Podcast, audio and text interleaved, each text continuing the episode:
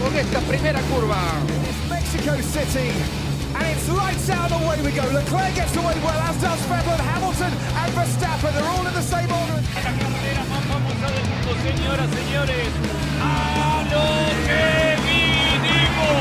Se larga la edición 98 de la 500 de Indianápolis. Sale la verde. La carrera desde Bristol Motor Speedway. Vamos.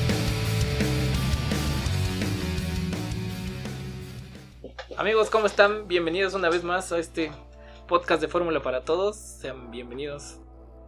Bienvenidos nuevamente, vamos a darle continuidad a eh, el podcast que en el episodio anterior pues solamente hablamos de Fórmula 1 y en este vamos a tratar de más temas del deporte motor. Sí, eh, la, idea fue un poco focalizarnos a- en el episodio anterior solamente a lo que ha acontecido estas últimas semanas en la Fórmula 1, como dice Charlie. Y en este episodio vamos a hablar un poco más de, pues, categorías, si no, no quiero decir menores, porque no lo son, pero categorías diferentes, ¿no? Que, que- que es lo que queríamos en este podcast, ¿no?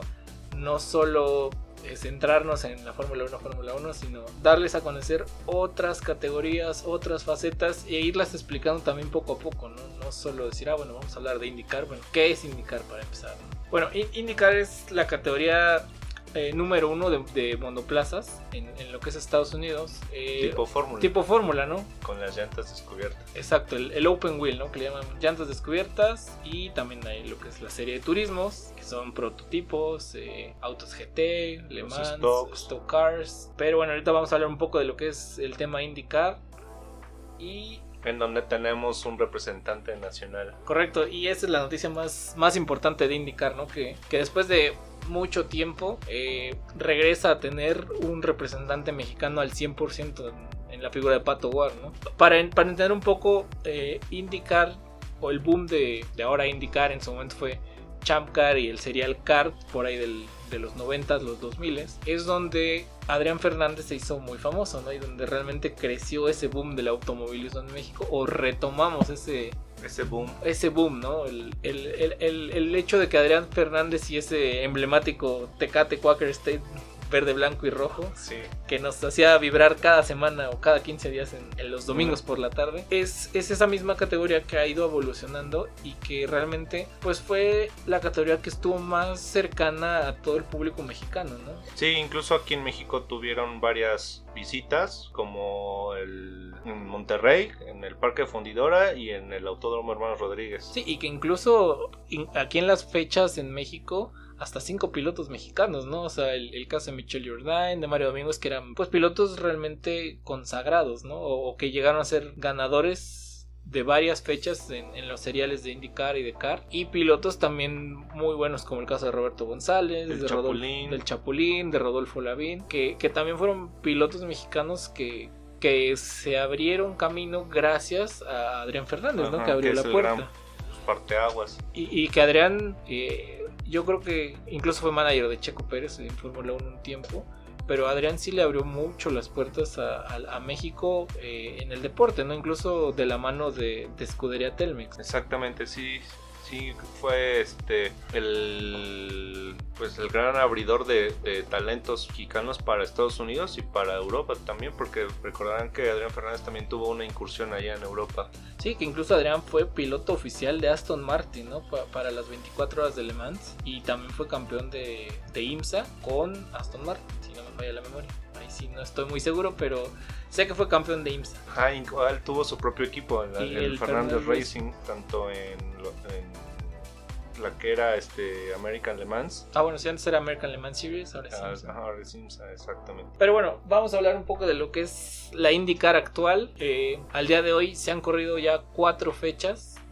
La, semana, eh, hace algunos episodios hablábamos de la, primera fecha como tal. Ahorita ya se corrieron, bueno, se corrió Texas la primera fecha y ahorita ya corrimos otras tres más. Bueno, corrieron ellos. El Gran Premio de Indianápolis en el circuito o en el infield de- del circuito de Indianápolis y dos carreras el fin de semana pasado en Road America. La estrategia de Indy es muy similar a la de Fórmula 1 en repetir eh, el tema de los circuitos por logística, por eh, seguridad, pero eh, en este caso es diferente, ¿no? En, en- en Fórmula 1 lo hacen cada fin de semana. Lo que está tratando de hacer indicar es hacer una carrera el sábado y una carrera el domingo. o sea, una fecha más compacta. Sí, un formato que, por ejemplo, para, eh, para Indianápolis, eh, va- vamos a hacerlo así por partes, ¿no? La primera fecha o, la, la fecha 2 que se corrió en Indianápolis, la corrieron compartida con lo que fue NASCAR, ¿no? O sea, por lo del día de la independencia de Correcto, Estados Unidos. el 4 de julio se corrió, bueno, el fin de semana de la independencia, como lo llamaron, se corrió el sábado el Gran Premio de Indianápolis junto con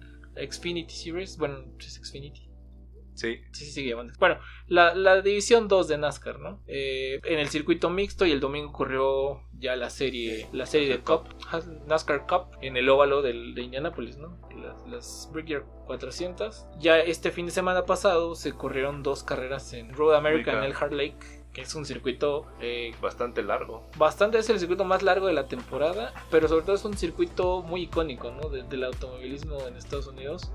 O sea, yo creo que junto con Laguna Seca es de los circuitos más emblemáticos y que han estado en, en el serial de Indy por muchísimo tiempo, ¿no? Digo, como todo, han entrado y salido del, del- del calendario, pero es de los circuitos más, más emblemáticos de, de Estados Unidos, ¿no? Junto con Sebring, junto con Daytona. Primero el Gran Premio de Indianapolis, eh, otra vez. eh, Scott Dixon hizo de las suyas, volvió, a ganar eh, en una carrera pues bastante lineal. Solamente ahí hubo un, un percance con el, con el compañero de Pato, que es este, Oliver Askew en el equipo de McLaren, Arrow McLaren. Ajá. Y de ahí en fuera, pues eh, vamos a centrarnos un poco más en, en lo que es Pato, ¿no? Pato es un chavo que, que empezó corriendo aquí en México en Fórmula 4, en los karts, después dio el brinco a las categorías menores. Para entender un poco, para explicarles un poco, no, no llegas de, de las fuerzas básicas, vamos a llamarlo así, que son los karts o, las categorías chiquitas, o, o de autos con menos potencia, a dar el salto a, a una categoría de indicar, sino que tienes que pasar por distintas divisiones, ¿no? O sea, en el caso de Fórmula 1 tenemos Fórmula o GP3, GP2 y Fórmula 1 y antes de GP3 hay categorías regionales como Fórmula 4 aquí en México, ¿no? Sí, incluso la Fórmula 3 británica. Lo que en su momento fue Fórmula Renault 3.5 y para el caso de indicar hay un programa que se llama Road to Indy. Ese programa Road to Indy está llevado en categorías, eh, pues en primera son de, de fogueo o de semillero para pilotos jóvenes.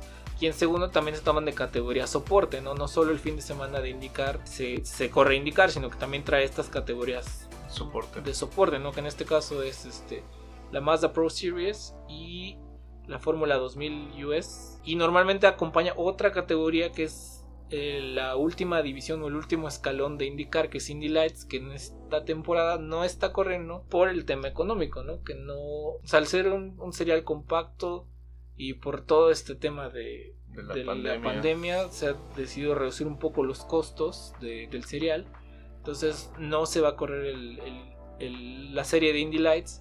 Pero Pato fue campeón de Indy Lights hace dos años. ¿no? Es por eso que Pato ya recorrió todo este camino. El año pasado fue un año muy complicado para él, anduvo de aquí para allá. Pero ya este año está pues muy muy establecido, ¿no? Como Sí, ya estaba más arraigado a esta categoría y este incluso el año pasado tuvo unas pequeñas incursiones en dentro del serial de Indy con un equipo que este que no andaba muy bien. Sí, digo que al final eh, Pato tuvo la mala fortuna la temporada pasada de, de que faltando tres semanas para empezar la categoría o, el serial completo, este, por ahí un tema económico, intereses políticos, vamos a llamarlo así. Sí, incluso que lo mismo Chevrolet no quería brindarle apoyo.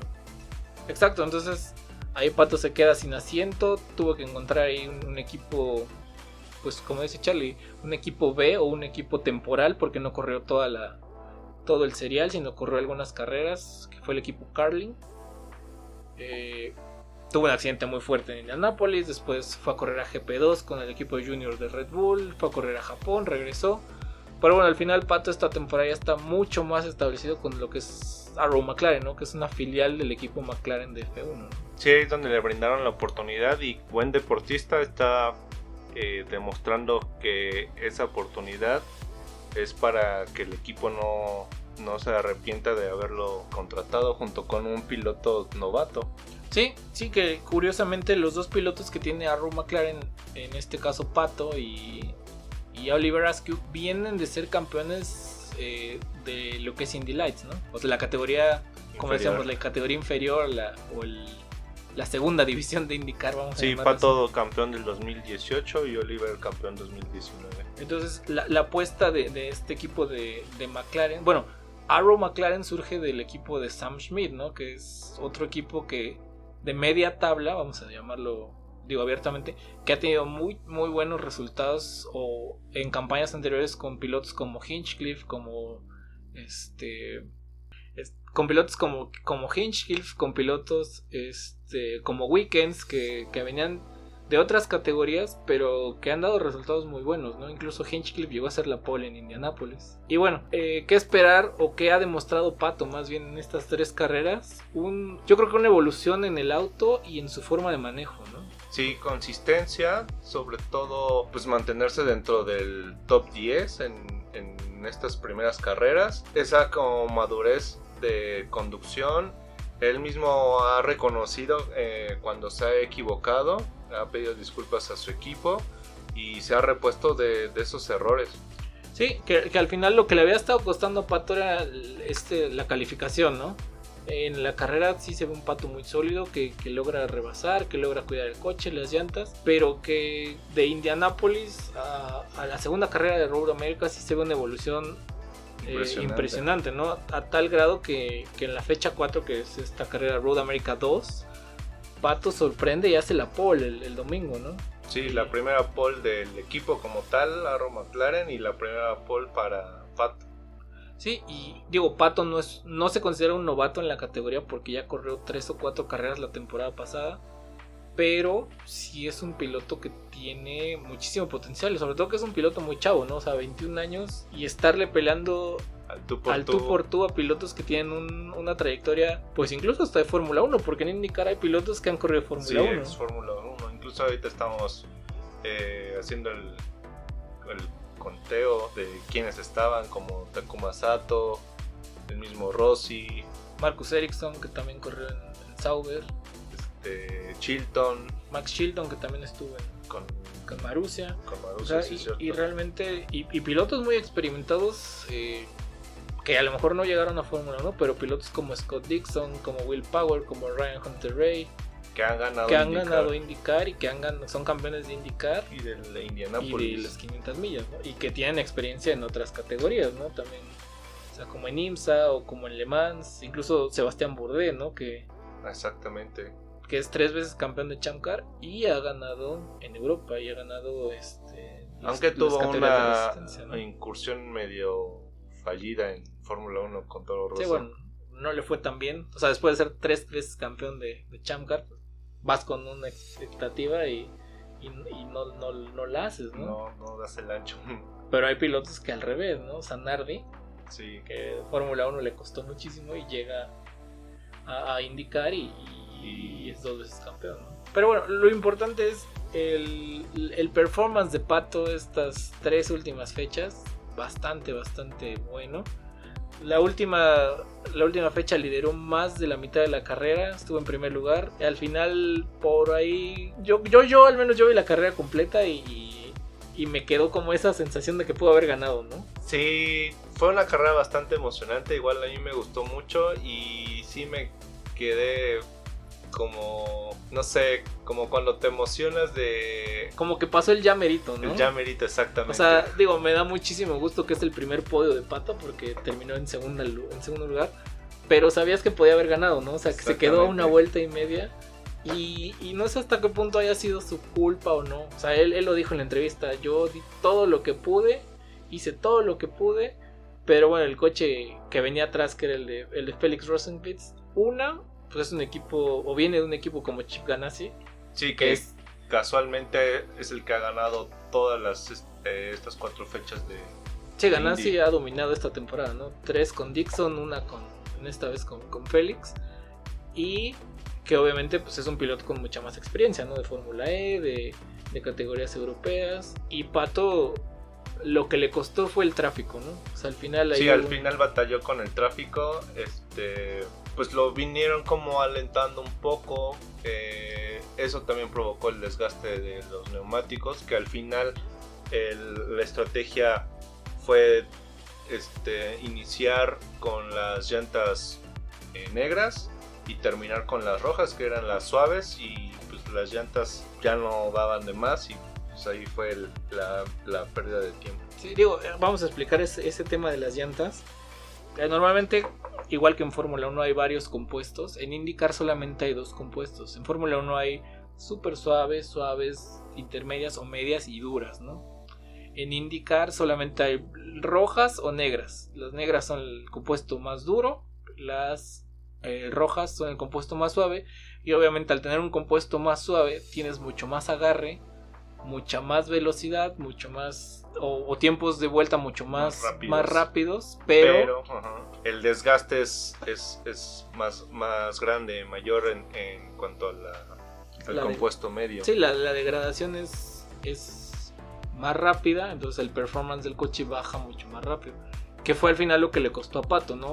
Al final Pato venía lapeando o, o rebasando coches rezagados y al tener el aire sucio de la turbulencia del, aire- del coche de adelante, es lo que él comentaba, ¿no? Que el, el venir en, en aire sucio una vuelta te desgasta las llantas como si fueran tres vueltas de aire limpio, ¿no? Entonces si hubiera tenido esas tres vueltas extra o no hubiera tenido esos rezagados, probablemente hubiera tenido con qué pelear la carrera. Cosa que, que Rosenwitz, que venía atrás, eh, pues traía llantas mucho más frescas, ¿no? Ujú. Pero bueno, al final eh, muy muy aplaudible y muy muy rescatable ese segundo lugar. La verdad, nos emociona ver un piloto mexicano eh, que está demostrando que tiene mucho potencial y que lo está haciendo de una manera, pues si tú quieres, que no por debajo del agua, pero muy eh, inteligente y muy humilde, ¿no? Sí, sobre todo esa, esa humildad es la que al menos a mí en lo personal me gusta mucho, el que sepa reconocer cuando se equivoca y no echarle la culpa a la llanta, al, al rezagado, este, al equipo, sino reconocer cuando fue su culpa y sobre todo eh, disculparse con el equipo y aprender de ese error y reponerse para la siguiente carrera. Es lo que al menos a mí en lo personal me gusta muchísimo de Pato. Sí, le- leía yo una reseña de precisamente del equipo de, de McLaren, de, de Robert Wickens, que es expiloto del DTM y de IndyCar, y que él está haciendo como un coaching de los dos pilotos eh, jóvenes que tiene el equipo. Dice, bueno, Oliver Askew es un piloto mucho más técnico que, que analiza datos, que se mete con el ingeniero, que prácticamente ve dónde frena, dónde acelera, dónde es el cambio de velocidad. eh, vaya todo el performance de la caja.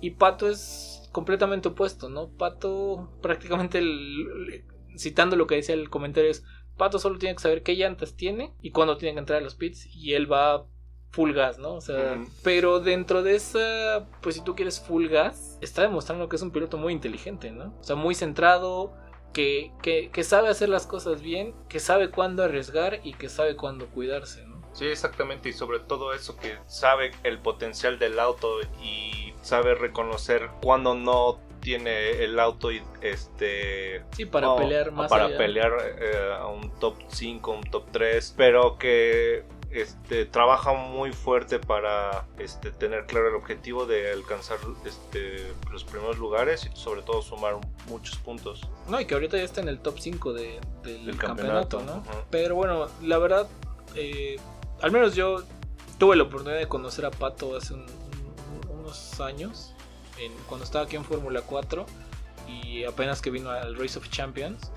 Y es un chavo muy centrado, muy amable, la verdad, eh, con mucho potencial, pero creo que no, no olvida de, de dónde viene, ¿no? O sea, esa parte es bien, bien importante, ¿no? Que no, que no pierda piso y que siga demostrando que, que es un piloto que tiene muchísimo potencial, ¿no? Sí, que posiblemente en un futuro cercano eh, lo podamos ver en un equipo top como Penske o como Ganassi o incluso Sí, incluso dar el salto a otra categoría.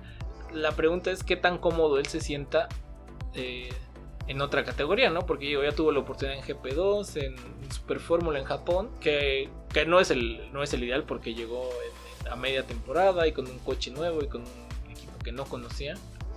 Igual que las llantas, no, no Sí, conocía. todo el performance del auto es diferente, pero que tanto él se sienta cómodo en indicar, ¿no? Y digo, si, si se siente muy cómodo en indicar es muy, muy respetable. Que al final él, él está hecho y creció en, en las pistas de Estados Unidos y, y- y está demostrando, ¿no? Que es un gran piloto en, en Indy.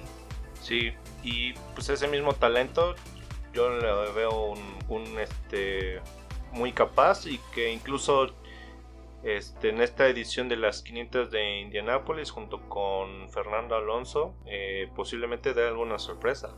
Ojalá, ojalá, digo, e- ese es otro tema de, de indicar que, que se dio en estos últimos días. Bueno, ya se sabía, ¿no? Que Alonso iba, a iba, participar. iba a participar en Indy y con el equipo de, de Arrow McLaren, ¿no?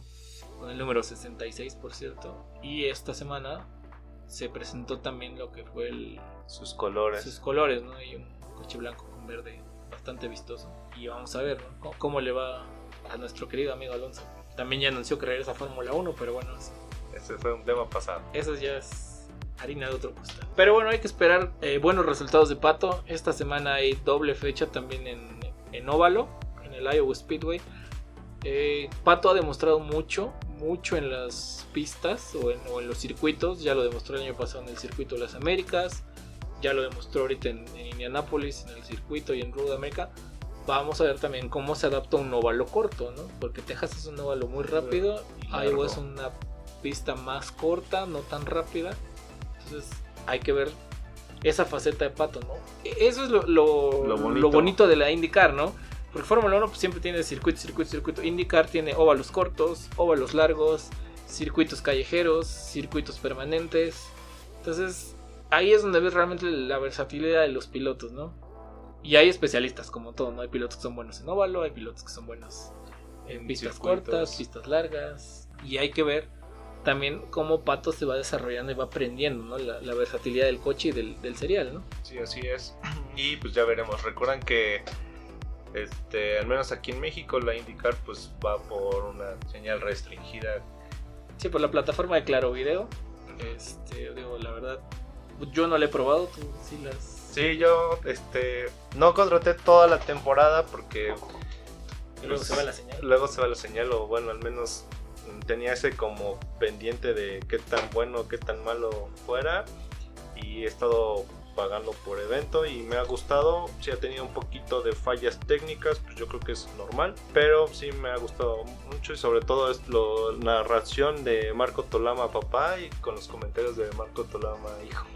Bastante este, Interesante. interesante. la No, y que, mancuerna. que te hace recordar mucho el, el Marco Tolama que, que narraba Adrián Fernández, ¿no? Pero Es al Exactamente. mismo, ¿no? O sea, es como tu flashback de niño de 10 años, ¿no? Que dices, ah, otra vez Adrián Fernández. ahora Exactamente, te y ahorita emociona. este, que Pato consiguió la segunda posición, te vino ese, ese flashback de, de la época de Adrián Fernández. Pero bueno, ojalá que le vaya bien a Pato en, en Iowa este fin de semana. Y bueno, pasando a otros temas también de mexicanos en Estados Unidos, pues Daniel Suárez, ¿no? Que sigue dando buenas participaciones. Digo, ha habido ya mucha más carrera de NASCAR. No vamos a meternos tanto en el tema NASCAR, porque sí hay, hay por ahí este, demasiada actividad, es muchas categorías. Pero bueno, lo más importante es que Daniel sigue demostrando en un equipo, o en el equipo más humilde, vamos a llamarlo así, de, de la parrilla, que está demostrando grandes actuaciones, ¿no? O sea, el, el- el arrancar parrillas de 40 coches en el lugar 35, 33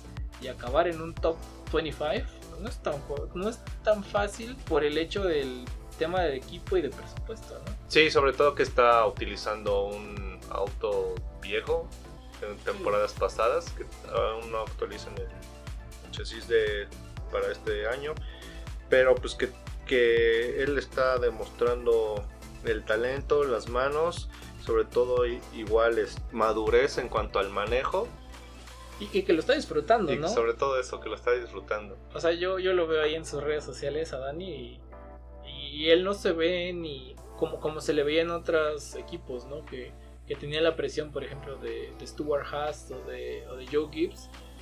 Que aquí, al contrario, ¿no? Como que él se ve mucho más relajado, como que tiene la, la soltura de poder, pues, demostrar que realmente el, uno es un buen piloto y dos que lo disfruta. Y ojalá eso también le abra muchas puertas al futuro, ¿no? Porque el talento yo creo que lo... Sí, yo me imagino y espero deseo que en el futuro encuentre un equipo este, que lo ponga a pelear en la punta o incluso un campeonato. Sí, digo, demostró ya que, que tiene con que ya fue campeón de Xfinity, que es la categoría inferior, con menos potencia de NASCAR, están restringidos la, la potencia de, de las categorías y que también pues, tiene potencial. ¿no? Pero bueno, vamos a, vamos a ver cómo le va a Daniel en, En las próximas fechas. categorías. El- esta semana también se corre el, el All Star Race en Bristol, óvalo corto, Ujú. y que por ahí Dani este, se, pueda, se pueda colar ¿no? a, a- a esta carrera que muchas veces por votación de los fans, muchas veces por ciertos lugares de los equipos, pero bueno, este, vamos a ver cómo, cómo le va a Dani en, esta, en este fin de semana. Bueno, pasando a otros temas también de otros pilotos mexicanos en el extranjero, eh, habíamos por ahí visto que nuestro querido Memo Rojas había tenido muchos problemas para Para poder viajar. sí, este tema de la pandemia también hasta en eso está pegando, ¿no? Este, digo, Memo reside aquí en México, pero pues ya estaban por empezar el campeonato de European Le Mans Series, que es donde él compite, y desafortunadamente tuvo que abortar la primera, el primer intento, ¿no? De subirse al avión ahí. Sí, incluso por eso mismo este, se perdió de la unos entrenamientos de pretemporada y este apenas sí pudo alcanzar los segundos entrenamientos oficiales y lo bueno es que llegó a tiempo para el inicio de la temporada. Sí, eh, bueno, ya esta, esta semana, el, este fin de semana empieza el European Le Mans Series en, en Paul Ricard, en Francia. Y bueno, importante que Memo trae otra vez esa confianza, ¿no? El, el hambre de volver a, a repetir ese campeonato que tuvo hace, hace unos años en, en European Le Mans Series. Y ahora con un equipo nuevo, ¿no? Sí, con el Dragon Speed de Estados Unidos que tiene su equipo aquí en bueno en Europa porque también tiene un equipo en Estados Unidos. Sí, y que es, es de esos equipos que, que, que han demostrado una competitividad, a pesar de que son equipos relativamente nuevos, pues que quieren pelear por, por ese triunfo, ¿no? Sí, este Dragon Speed tenía su equipo en, la- en el WEC, en el Mundial, en donde el mexicano eh, Roberto tenía participación. También tenía un proyecto en, en IndyCar, En IndyCar corrieron 500, las 500 millas y dos o tres fechas también de... ajá, del campeonato. Precisamente con, con el compañero de equipo de Memo, ¿no? Que es Ben Hanley, eh, eh, y estuvo para la calificación de, de IndyCar eh, hace algunos, me parece que la temporada pasada, y que ahora también repite la alineación con, con Memo, ¿no? En European Le Mans Series. Ya veremos qué tal le va. Este, recordaremos que en European Le Mans Series hay otros equipos top en donde se le va a complicar bastante. Sí, que, que es una categoría muy, muy eh, competida, complicada y que tiene pilotos pues, bastante talentosos y en un nivel muy parejo todos, ¿no? Al final, pues son coches no tan, tan alejados el uno del otro, ¿no? Al final son pues prácticamente coches iguales Similares. o similares, ¿no? Tanto el, tanto el chasis Oreca Y este, los motores es Gibson. Exacto, ¿no? O sea, son, son esas combinaciones que, que prácticamente todos son equipos de cliente y que buscan pues desarrollar y sacarle el máximo jugo prácticamente de las manos de los pilotos, ¿no? Y también e- en European Le Mans Series, eh, pues la buena noticia es que no sé si recuerdan ustedes a Tatiana Calderón que estuvo, bueno, Sí, que es apoyada por Escudería Telmex y que probó un Sauber de F1 aquí en México, va a correr también esta temporada con, con en European Le Mans Series, ¿no? Sí, en un equipo completamente femenino, que es algo que aplaudir. Sí, y, y la verdad es un proyecto que apuestan bastante, bastante interesante. El, el equipo es el equipo oficial de Richard Mille, los relojes. Y la alineación no es una alineación cualquiera. O sea, es, es Tatiana Calderón que ha tenido experiencia en GP2, en ya probó GP3, Fórmula 1, en GP3. Piloto reserva de Alfa Romeo. Exacto. Y Catherine Lech, que también, pues no es cualquier piloto, ¿no? Ha sido eh, referente en, en IMSA en Estados Unidos, que ha corrido Daytona, que ha corrido en IndyCar también. Sí, tiene su experiencia en, en- en carreras de resistencia.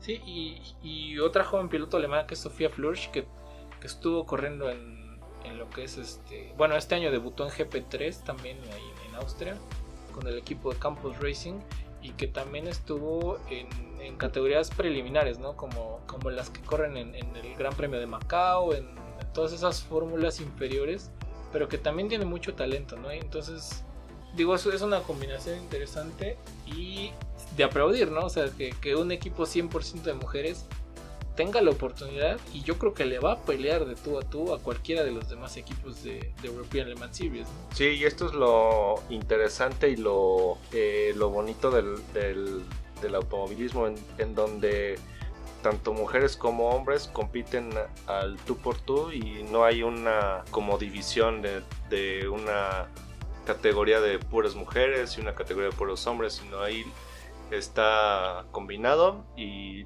ahí el- se demuestra quién es el mejor equipo y quién es el mejor piloto. Sí, digo, ahorita retomando un poco este tema de las mujeres, me estaba acordando de una entrevista que alguna vez leí de Mara Reyes que decía, bueno, pues sí, mi coche puede ser rosa, pero al momento en que yo me subo al coche y me cierro el casco, somos iguales y, se demuestra en la pista, ¿no? Y ojalá que, también eh, tengan esa oportunidad, ¿no? De decir, bueno, tenemos para pelear y, y para buscar buenos resultados en, en, en European Le Mans Series y probablemente en Le Mans también, ¿no?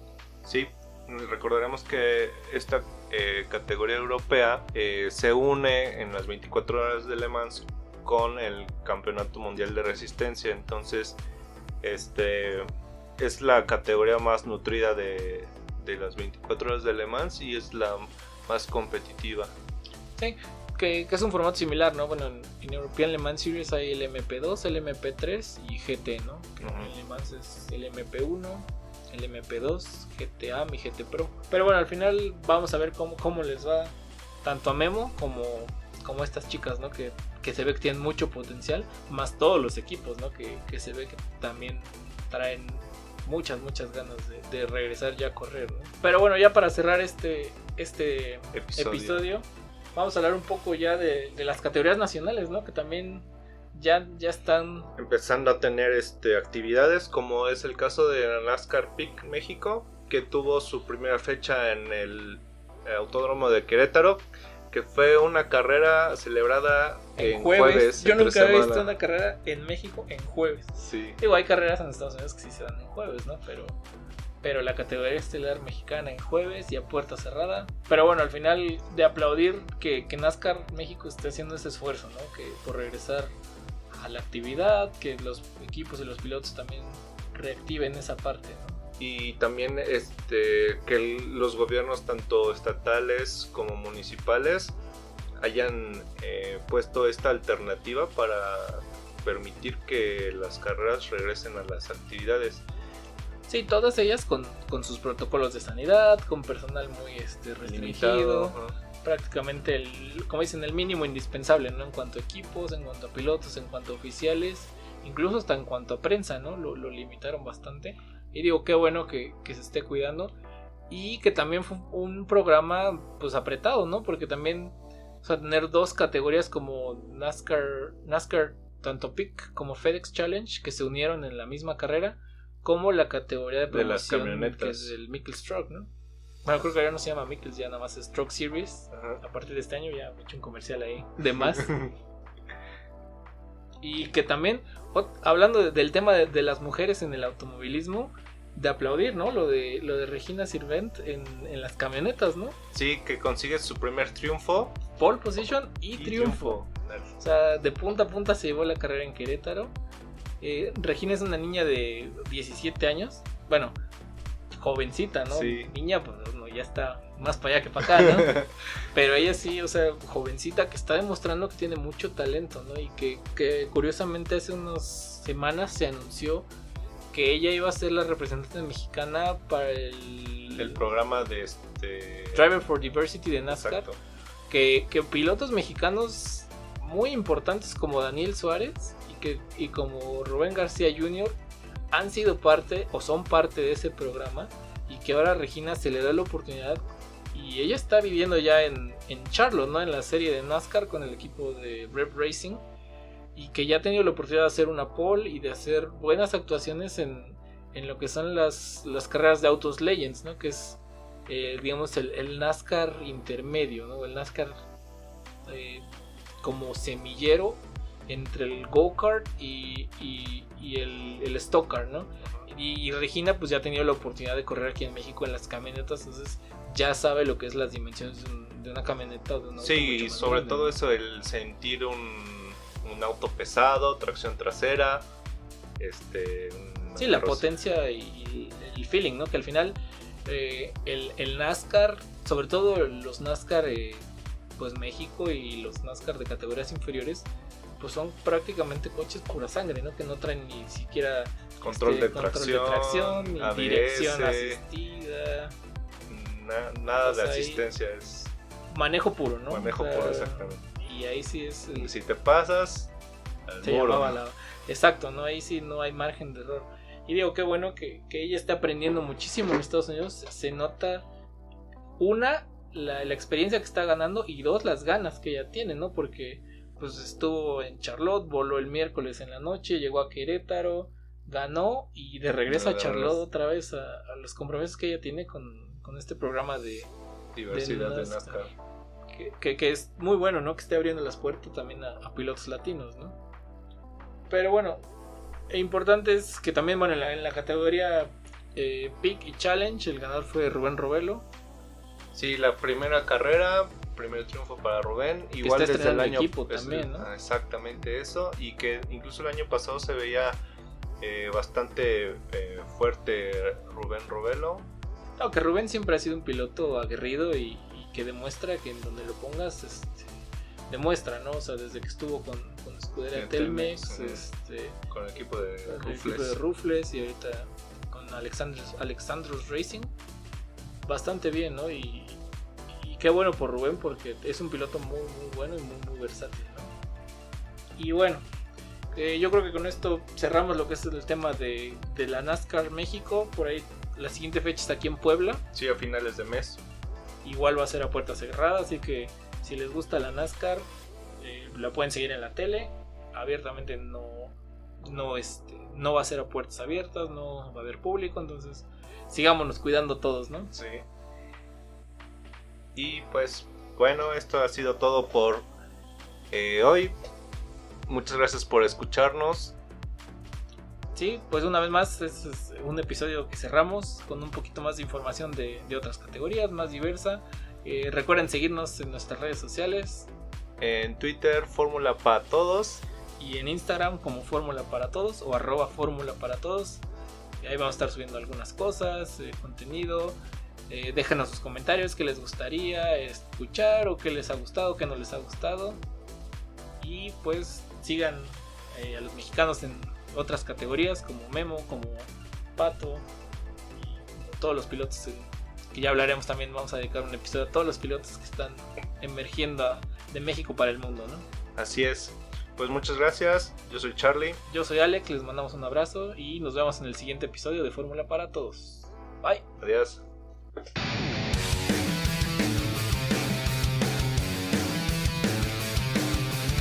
De pie, señores, Montoya gana las 500 de Indianápolis.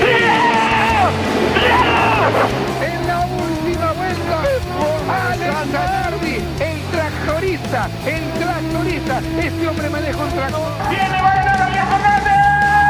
¡Ganó Adrián Fernández! Victoria impecable de Adrián Fernández.